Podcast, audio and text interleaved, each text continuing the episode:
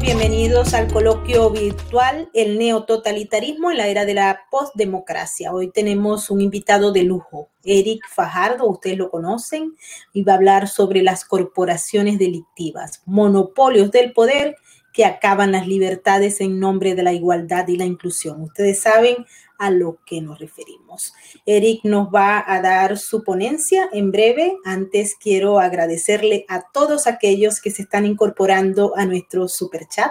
Recuerden que para nosotros es muy importante todos sus comentarios y opiniones. Y también para mantener esta plataforma necesitamos que arriba los likes y también que compartan este enlace con sus amigos, con sus contactos, para que tengan esta ventana abierta sin filtros para ustedes. Y bienvenidos todos los moderadores. Mil gracias por ayudarnos. Finky Tamaris López, Migdalia Chirinos y Loli Espinosa. Ahora sí vamos a darle la bienvenida a nuestro invitado. Muchísimas gracias, Eric, por estar con nosotros en este coloquio que, como te digo, busca llevar más información, conocimiento a nuestra audiencia para que ellos tomen sus propias decisiones. Muchas gracias, Maybord. Es en principio un placer expresar mi satisfacción por estar aquí presente de nuevo. Uh, mi agradecimiento a Sin Filtros y a ti en lo personal por generar estos espacios de debate y discusión pública de temas que entendemos deben ser parte del el saber popular. La gente debe estar enterada de estos temas por eso quiero empezar hablando de neototalitarismo y postdemocracia, los dos conceptos que hacen a la sustancia de este evento. Primero déjenme referirme a la pertinencia de estas dos premisas que delinean los contornos analíticos del evento y también los contornos analíticos de nuestra realidad en Latinoamérica, y que plantean la necesidad de cuestionarnos la validez heurística del concepto de democracia, de la democracia como concepto, y sobre todo eh, la manera como el totalitarismo se ha en, esto, en estos últimos años, yo diría, amalgamado la democracia, ¿no? En un tiempo en que la consignación de la soberanía del pueblo a oficiales electos eh, es más bien un sistema eh, capturado por el totalitarismo. En un momento en que el totalitarismo ha demostrado que ha aprendido a, en, inglés dicen, eh, play the system, ¿no? A, jugar con el sistema, a engañar al sistema, en el que el sistema democrático en sí parece haber sido capturado y domesticado por los sistemas totalitarios que se enquistan en él y que finalmente se reproducen en él como un cáncer. Dicho esto, necesito ahora explicar mm, por qué escogí elaborar hoy el tópico de corporaciones delictivas, monopolios de poder y discursos de victimismo o discursos de inclusión. Creo que hay una necesidad primero de entender la articulación de dos conceptos para entender la relación entre corporaciones estas corporaciones del crimen, algunos las llaman minorías eficaces, eh, Mosca y Pareto, dos teóricos italianos, eh, y finalmente en el argot popular los conocemos como grupos delictivos. ¿Cómo se articulan estas corporaciones y los discursos de inclusión? Después voy a elaborar un poco en cómo se relacionan los conceptos de minoría eficaz y de monopolio de poder. Entonces, quiero empezar para esto usando dos instrumentos para deconstruir esta relación, dos conceptos para deconstruir esta relación. El primero es el de victimismo táctico y el segundo va a ser el de necropoder. El victimismo táctico, en principio, es un concepto desarrollado por un antropólogo holandés. El nombre es Matt Utas. Matt Utas estudió por muchos años en el África la relación de los niños soldado y las mujeres soldado durante las guerras intestinas, las guerras civiles eh, liberianas y en el continente africano en general. UTAS alude el uso de la victimización como estrategia de actores percibidos como vulnerables para navegar áreas de conflicto a través de esa percepción de vulnerabilidad precisamente, o a través de la fortaleza que les otorga esa percepción de vulnerabilidad. El victimismo es entonces revelado como una forma de autorrepresentarse, mediante lo cual una, cierta agencia táctica es efectivamente desplegada para lidiar con circunstancias o contextos difíciles. Ah, yo creo que es eh, la percepción de no estar empoderado usada precisamente para empoderarse. Eso es el victimismo táctico y este concepto nos va a permitir en adelante entender la relación entre lo que estamos discutiendo en general, que es la relación entre los grupos criminales, los monopolios de poder, pero sobre todo el disfraz ese de discursos de inclusión o de discursos de, eh, diríamos nosotros, vulnerabilidad. El segundo concepto es el de necropoder. Este es un concepto desarrollado por un sociólogo camerunés. El nombre es Akil Membe. Akil Membe desarrolla la idea de que eh, el necropoder es en el fondo el ejercicio de una soberanía como política de anulación total del contrario. Es la soberanía de la muerte del otro. Y su método es la normalización de la excepción y su efecto inmediato es, bueno, la creación de un régimen de excepcionalidad normalizada, lo que llamaríamos hoy día democratic backsliding, o estas eh, dictaduras o totalitarismos con estructuras democráticas constitucionales alrededor, ¿no? ¿Por qué creo que es importante el desarrollo y el entendimiento de esos dos conceptos para discutir eh, el tema en cuestión hoy día? Porque la articulación de ambos, la articulación de necropoder cual estrategia de poder y victimismo como recurso táctico, el victimismo es un recurso táctico, es la fórmula lógica que ha permitido a los regímenes en Latinoamérica, a los eh, totalitarismos de nuevo cuño o los totalitarismos del siglo XXI o del socialismo del siglo XXI, eh, normalizar el gobernar en excepcionalidad, normalizar el cancelar el Estado de Derecho, instaurar un régimen de excepción y hacer que este régimen de excepción parezca completamente legítimo y coherente frente a circunstancias en los que ellos se declaran, bueno, pues víctimas, se declaran eh, las, eh, llamémosle así, los afectados o las personas depauperadas por la situación de conflicto, lo cual teóricamente les daría la legitimidad para ejercer condiciones excepcionales de autoridad. Y bajo esas condiciones de excepcionalidad todos sabemos qué sucede bajo condiciones de excepcionalidad, cancelado el Estado de Derecho, bueno, a nombre de la revolución, a nombre de los pobres, a nombre de eh, las víctimas de siempre, de la, de la izquierda y de lo que ustedes quieran, se ejecutan crímenes, se administra violencia. Y esa violencia que es violencia criminal, esa violencia que es violencia fuera del Estado de Derecho, es legitimada como una violencia legítimamente eh, revolucionaria, como una violencia racionalizada a partir del hecho de que la están ejerciendo quienes nunca la han ejercido, la están ejerciendo las víctimas. De ahí la importancia de articular esos dos conceptos, el de victimismo táctico y el de necropolítica como estrategia de poder o como necropoder. Vamos entonces aterrizando ya desarrollados estos dos conceptos en eh, cómo estos dos recursos van a ser utilizados por grupos específicos durante los últimos 30 años en Latinoamérica para constituir hegemonías políticas, para controlar, para monopolizar el poder y para generar a partir de monopolios estatales de poder lo que hoy día vemos eh, todavía, que son los resabios de un intento durante el primer eh, ciclo del chavismo de constituir una geopolítica continental, de construir una geopolítica de poder basada en esta relación perversa entre necropoder y victimismo táctico. El chavismo tuvo la habilidad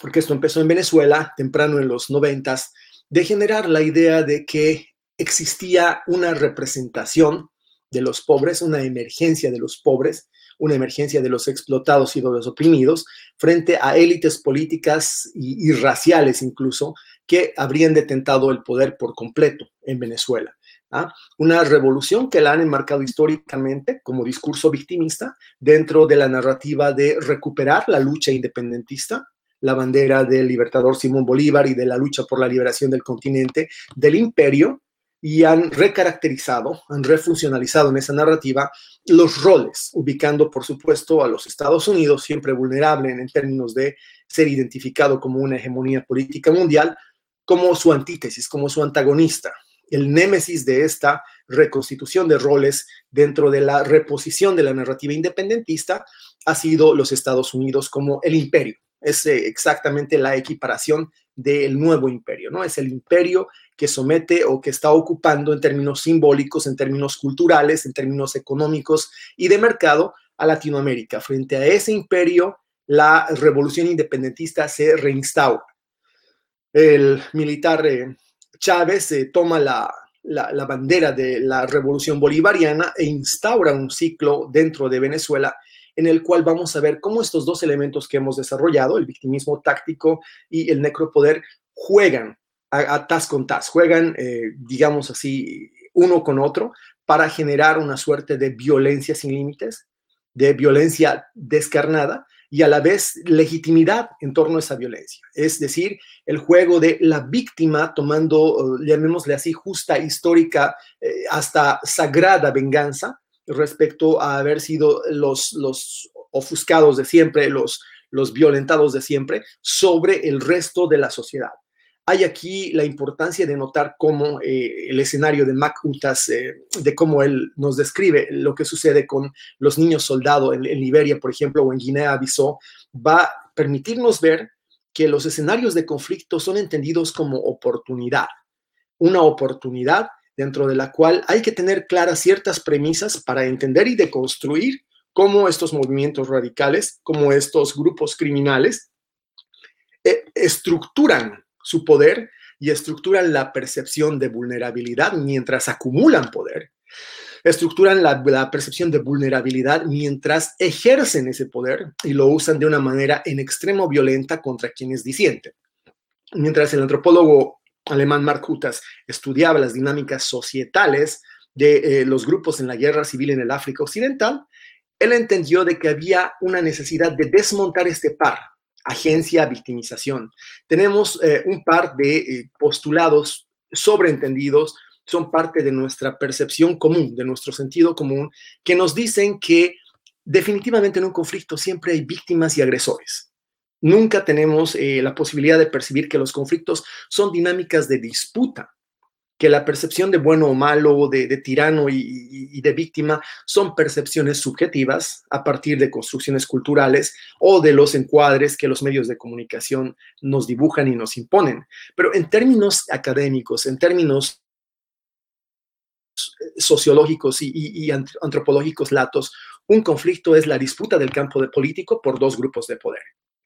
Un conflicto no empieza y termina cuando las cámaras de televisión se prenden o se apagan. No es cuando Telesur termina el reportaje o Rusia TV no, nos termina de contar la historia que el conflicto en sí termina y comienza. No, el conflicto tiene una larga historicidad y uno de los ejemplos más claros en estos días es el de Colombia. Eh, eh, personalmente me he resistido cuando me han preguntado en, la academia y en la prensa eh, cuál es mi opinión al respecto. Me he resistido a entrar en la lógica de victimismo de algunos discursos que eh, intentan instalar que existiría un gobierno completamente desalmado, intentando reprimir a la población y haciendo una masacre blanca en las calles de ciudadanos que no hacen más que protestar sus derechos, aunque esos discursos jamás establecen qué derechos en concreto. Y, he preferido retrotraerme a la historicidad de una Colombia en la cual el conflicto es una constante de, de largo aliento, es una constante en la memoria larga de los colombianos.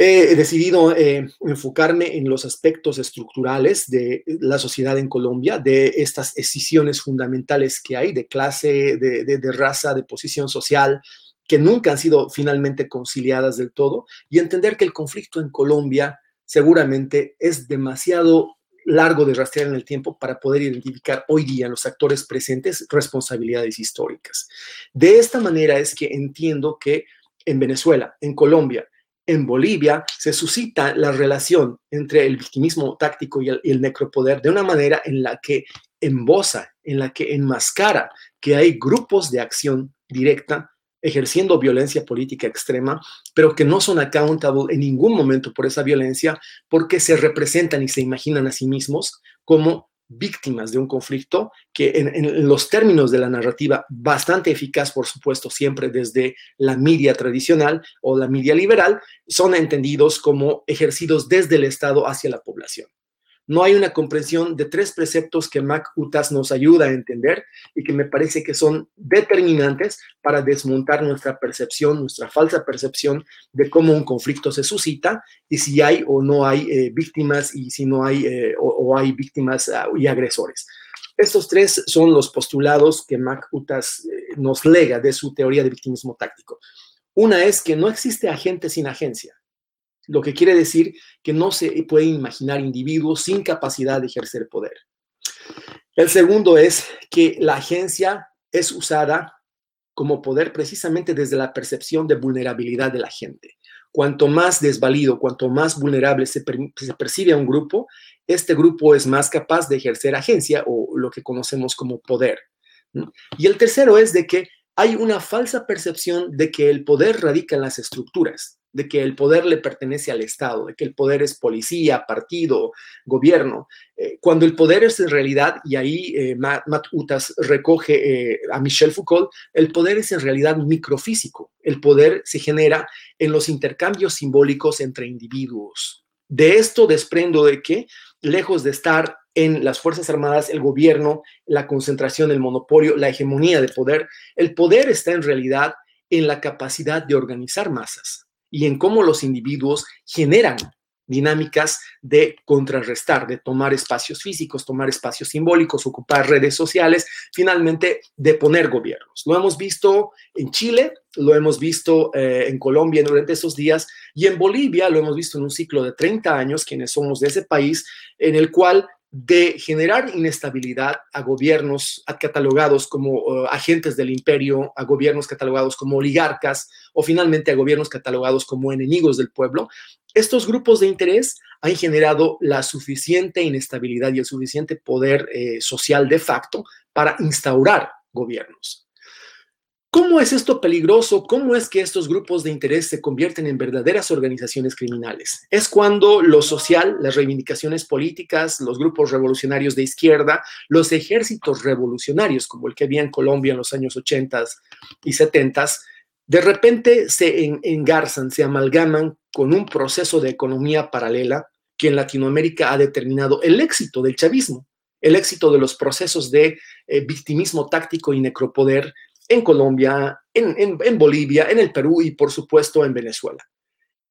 El narcotráfico, cuando de repente los discursos de izquierda, los discursos eh, leninistas marxistas, encuentran asidero en las comunidades eh, asentadas en los, los grupos de colonizadores de recampesinización de ex eh, trabajadores mineros de Bolivia en el trópico de Cochabamba, cuando el movimiento cocalero se empodera de los discursos marxistas-leninistas, en ese momento empieza el amalgamamiento entre dos eh, fuerzas, dos poderes muy, muy eh, importantes. El, eh, llamemos decir, la cultura de movilización histórica de la izquierda sindical, de la izquierda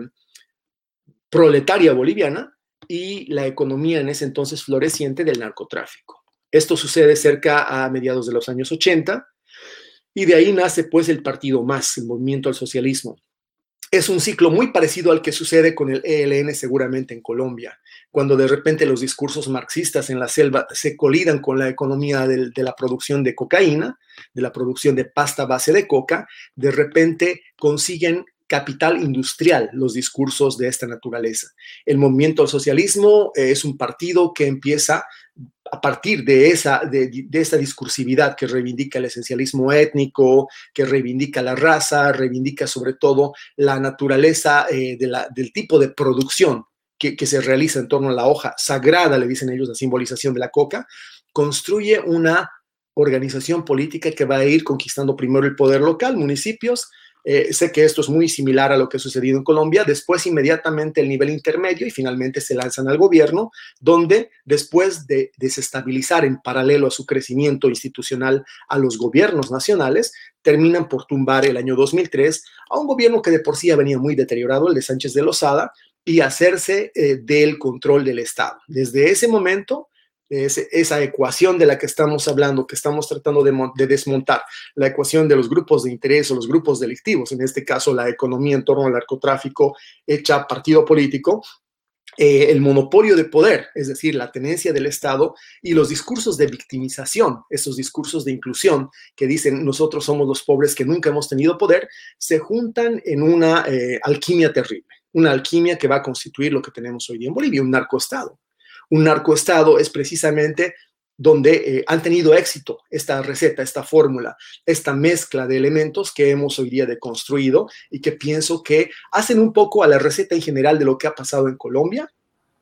no en el éxito que seguramente esperaban, pero sí definitivamente empoderando importantes cuadros, importantes agentes de esa mezcla entre revolución socialista y narcotráfico y llevándolos a su parlamento en Bolivia y pronto probablemente pueda suceder en Perú. Es decir, hay que tener mucho cuidado, pienso que es muy vital en estos días llevar la discusión que estamos planteando hoy, llevar la deconstrucción de la relación entre grupos criminales, monopolio de poder y discursos de inclusión al campo de lo académico y discutir a partir de categorías completamente aceptadas dentro de la academia, como la teoría de Matsutas, la teoría de Agamén o de eh, Akil Membe, discutiendo a partir del micropoder, del necropoder, del victimismo táctico, cómo es posible interpretar y caracterizar estos fenómenos sociales y explicar de qué manera han podido hacerse poder, hacerse Estado y gobernar lo que hoy día es eh, nuestros países eh, en Latinoamérica. Creo que eso es lo que tengo que decir al respecto, MyBoard. Excelente exposición, eh, Eric.